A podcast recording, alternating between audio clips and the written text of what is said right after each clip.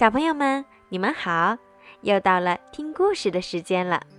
今天呀，小鱼姐姐要给你们讲的故事名字叫做《飞屋环游记》。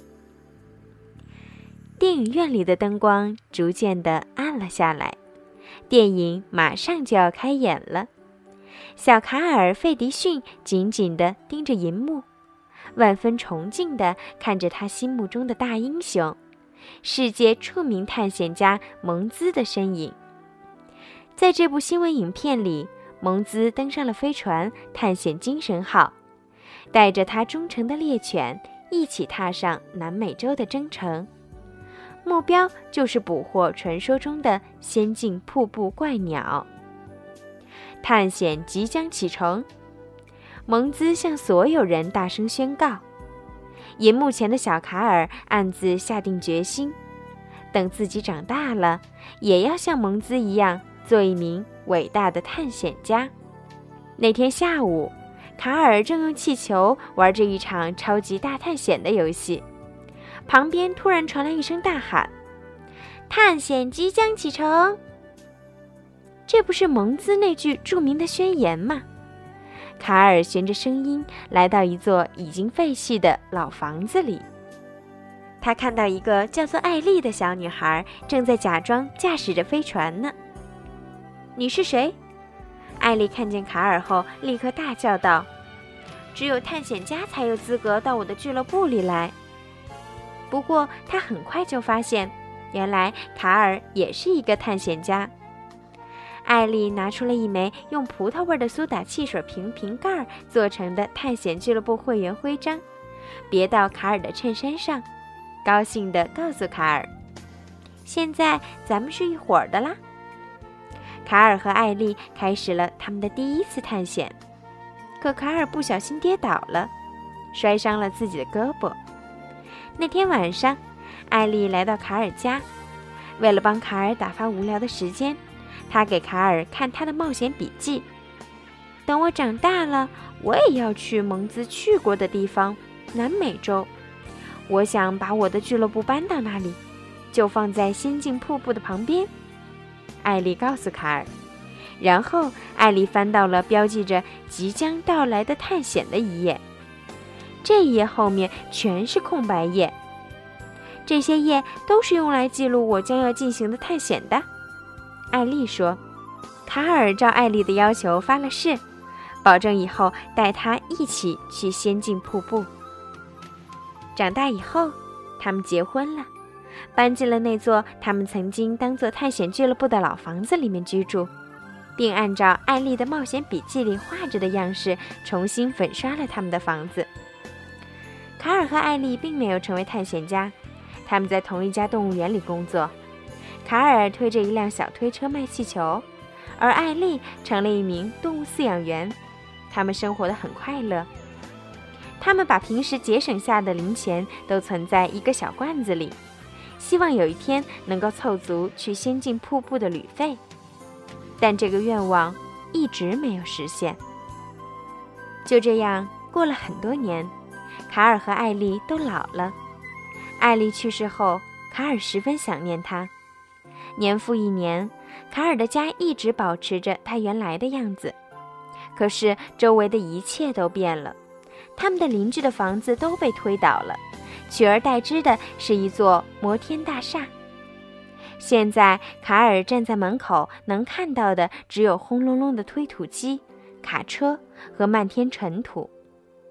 地产商想把卡尔的房子拆掉，盖高楼大厦。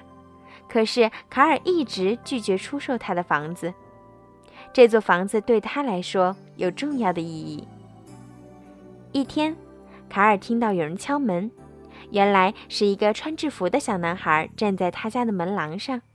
“下午好，先生，我叫小罗。”男孩自我介绍道，“我是野外探险队的初级队员，你今天需要援助吗？”“不需要。”卡尔回答道：“他只想一个人静静地待着，但小罗想通过给卡尔帮助得到援助老年人徽章。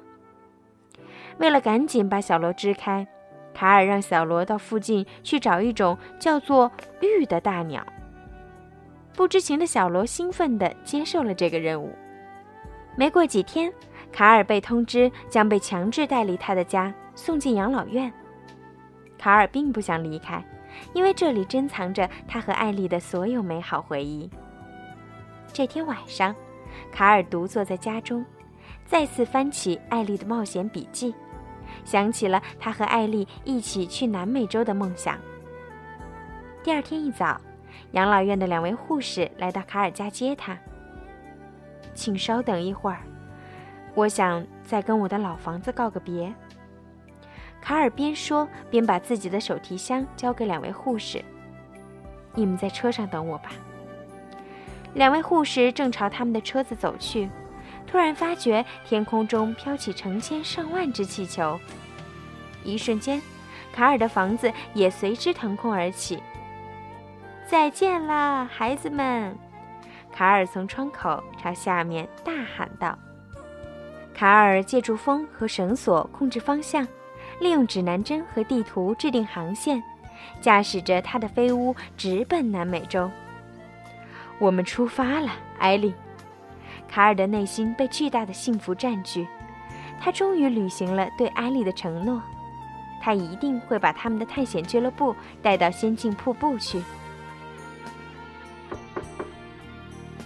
卡尔被这突如其来的敲门声吓了一跳。这是几千英尺的高空，是谁会在这时候敲门？是小罗。原来，当飞屋离开地面时，小罗正趴在门廊下面，到处寻找玉呢。卡尔别无选择，只好把小罗带进屋里。卡尔必须先把小罗送回家。他剪断了好几根拴气球的线，好让飞屋离地面近些。突然，一道刺眼的闪电照亮了整个屋子，他们被卷入了一场大风暴中。卡尔拼命地想驾驶飞屋逃出暴风雨的包围，但是已经来不及了。不断袭来的响雷把窗户震得咯咯直响，屋里的家具和整个飞屋一样左摇右晃，卡尔根本控制不住飞屋的航向。但他还是拼命地想保护住艾丽的遗物。不知过了多久，精疲力竭的卡尔睡着了。当卡尔醒来时，风暴已经过去，本人驾驶飞屋成功降落。小罗骄傲地告诉卡尔：“我们已经抵达南美洲啦！”就在这时，飞屋轻轻摇晃起来，他又载着他们重新起飞了。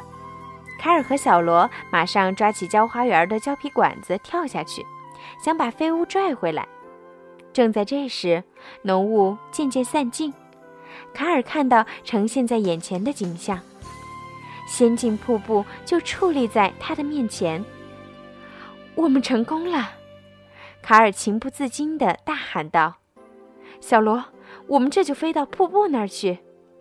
可是这时，飞屋已经飞得太高。卡尔和小罗爬不回去了。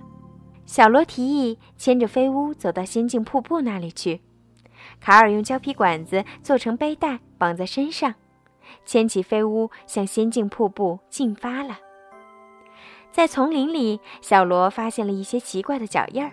突然，树丛后面伸出一只鸟嘴，叼住小罗的巧克力嚼了起来。别害怕，小罗对这个没有露面的小家伙说道。我是野外探险队的队员，是所有动物的朋友。他又拿出一块巧克力，想把这个小家伙从树林里引出来。这个小家伙一露面，吓了小罗一跳。这是小罗这辈子见过的最大的一只鸟。小罗给大鸟起了个名字，叫凯文，并把它介绍给卡尔认识。小罗请求带凯文一起走，卡尔拒绝了。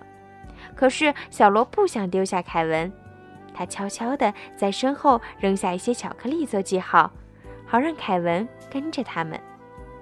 好了，小朋友，凯文能跟上卡尔和小罗吗？卡尔和小罗又将发生怎样有趣的故事呢？请继续收听明天的小鱼姐姐讲故事吧。如果您和您的宝贝儿都喜欢听我讲故事，那么麻烦您动动您的手指。把我的故事转发到您的朋友圈里，让更多的小朋友可以听到小鱼姐姐讲故事吧。晚安。